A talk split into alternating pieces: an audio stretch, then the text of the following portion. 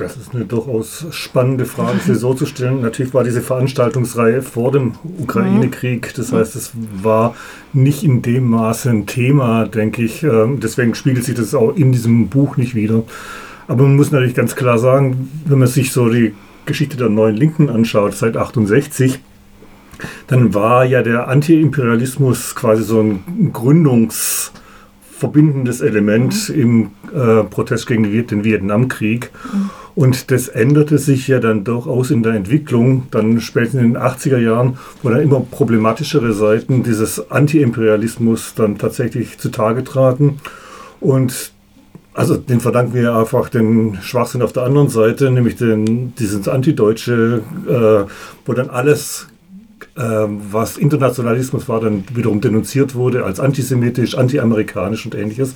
Also sprich von so einer einheitlichen Position Anfang der 70er Jahre zu einer sehr äh, umstrittenen Position dann in den 80er, 90er Jahren. Das ist, denke ich, was hier mit gemeint ist, dass es dieses verbindende Element oder dieses, was meine Selbstverständlichkeit war, mhm. dass man einfach gegen globale Unterdrückung ist, dass das einfach nicht mehr gegeben war.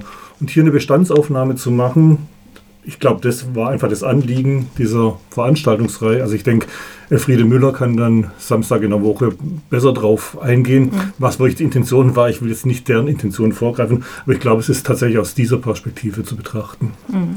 Ja, ich, ich, glaube auch, dass es ganz stark, also das, das, Motiv für diese Veranstaltungsreihe auch ganz stark war, dass es ja einen scharfen Kontrast gibt zwischen äh, ähm, globalen Wirtschaften weltweit, zwischen äh, Flüchtlings- und Migrationsströmen und einer Linken, die eigentlich eher in partikulare Kämpfe, äh, in partikularen Kämpfen sich äußert und da Positionen bezieht. Ja. Es gibt keinen, keinen Ansatz, der irgendwie äh, sozusagen versucht, weltweit Kämpfe zu verbinden.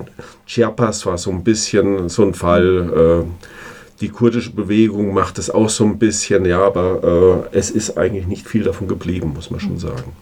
Ja, das ist ja vielleicht schon eine wichtige These dieses Buches, äh, was die vielleicht in sich auch schon diskutabel wäre, dass gerade der Imperialis äh, der Anti-Imperialismus äh, so ein Ansatz wäre, der dazu besonders geeignet ist, Kämpfe wieder zu verbinden global.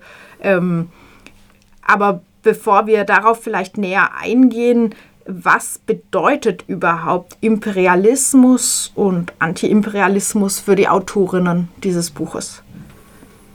Ich glaube, das ist sehr, sehr unterschiedlich, weil es einfach eine sehr, sehr diverse Menge von AutorInnen sind, die sich aus ganz unterschiedlichen Blickwinkeln der ganzen Sache nähern.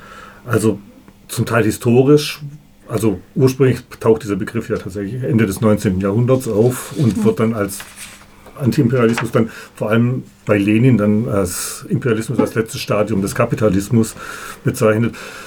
Spielt bei Rosa Luxemburg eine große Rolle. Also sprich, das hat eine sehr, sehr lange linke Tradition und äh, das ist zum Teil reflektiert in, in, in zwei Aufsätzen hier. Einerseits den von Brigitte Studo, der die den Antiimperialismus der dritten Internationale aufgreift oder auch bei Elfriede Müller, die den Werdegang von CLR James äh, aufzeigt, eines Antiimperialisten, eines schwarzen Antiimperialisten im Kontext der dritten, der vierten Internationale.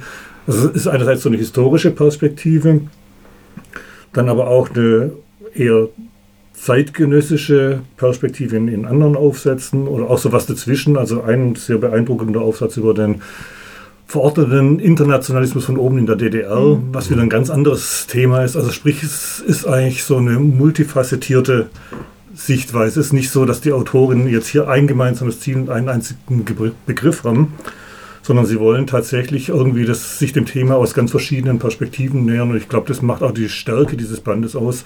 Also wenn ein, ein Aufsatz nicht gefällt, dann kommt dann auch gleich schon der nächste, der einen dann wiederum tatsächlich interessante Erkenntnisse beschert. Ja. Es ist natürlich die Stärke und die Schwäche dieses Bandes, ja. Also. Aber dann mal anders gefragt, ähm, wie würdet ihr Imperialismus definieren? Einfach damit jetzt auch allen Hörerinnen und Hörern klar ist, worüber wir sprechen. Vielleicht setzen wir da so ein Schlagwort einfach voraus. Ja, historisch ist es ja einfach tatsächlich diese Kolonialpolitik der europäischen Mächte äh, Ende des 19. Jahrhunderts und äh, bis weit ins 20. Jahrhundert rein.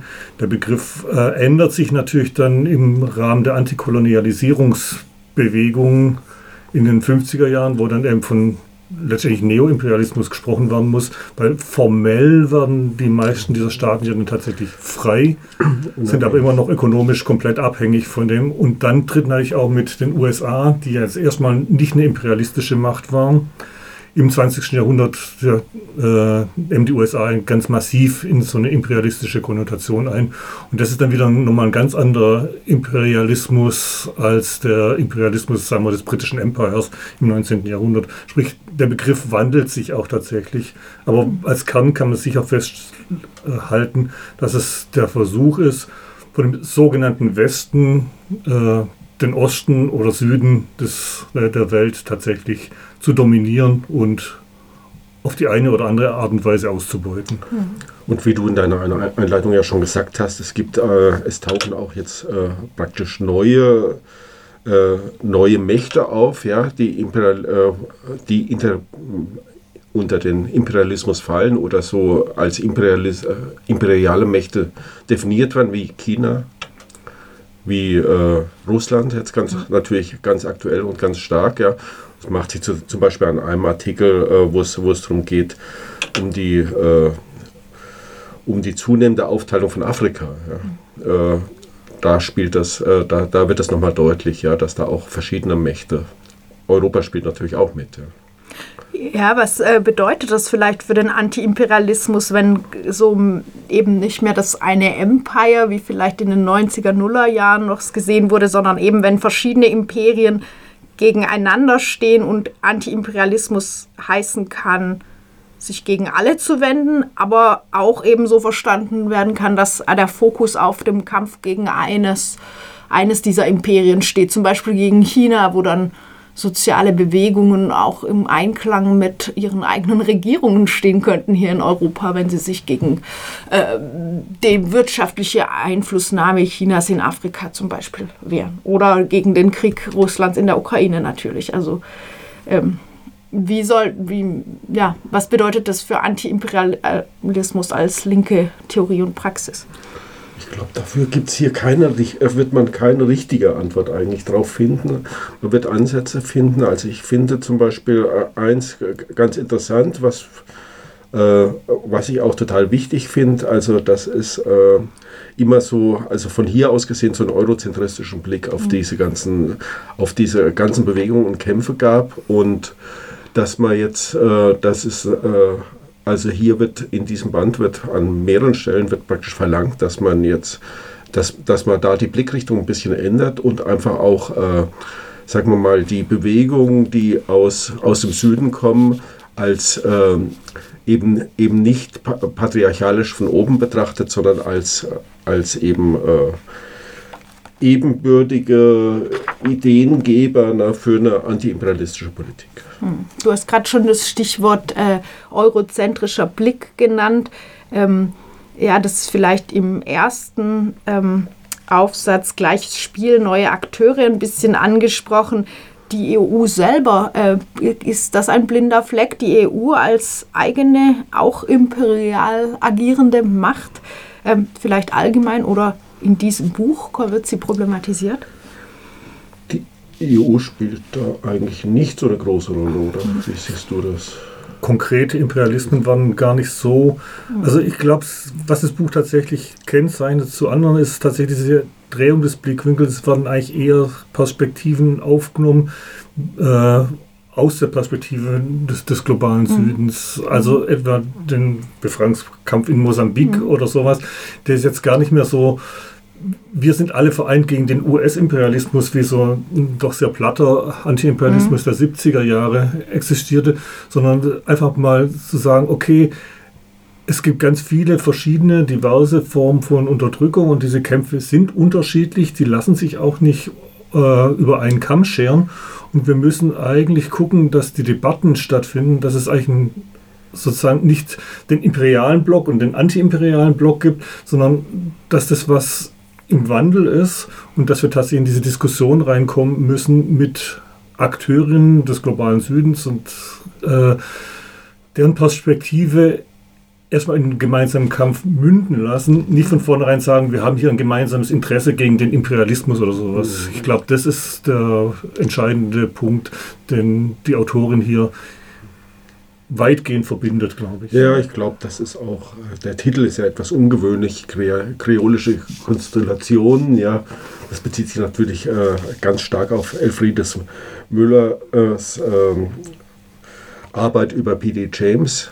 Und ich glaube aber, das ist genau das, was Michael gesagt hat, äh, damit auch gemeint ist. Diese, dieses kreolische Denken sozusagen. Ja. Was ist das? Das, glaube ich, muss man dann tatsächlich nächsten Samstag Elfriede fragen. Ich maß mir nicht an, das wirklich definieren zu wollen.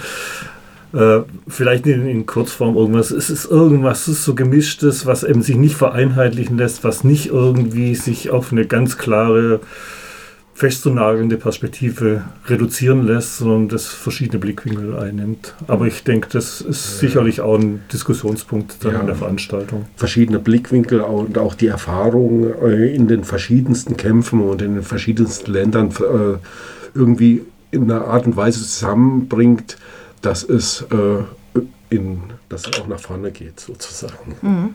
Ja, äh, vielleicht Stichwort zusammenbringen.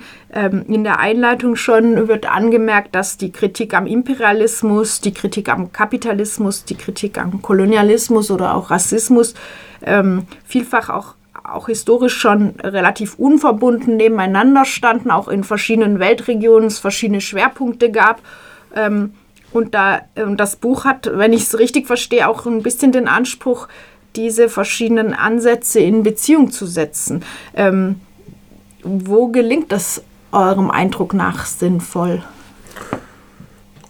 Ja, also ich finde, äh, was, was ich richtig gut finde, ist eigentlich nochmal der Artikel von Brigitte Stuber, äh, Studer über den, die einfach nochmal zurückblickt, 100 Jahre zurück sozusagen auf die Kommentaren, auf den ersten praktisch weltweiten Versuch, ja, in eine äh, sich äh, einer internationalen Organisation linker, linker fortschrittlicher Kräfte äh, da, sich darum zu bemühen.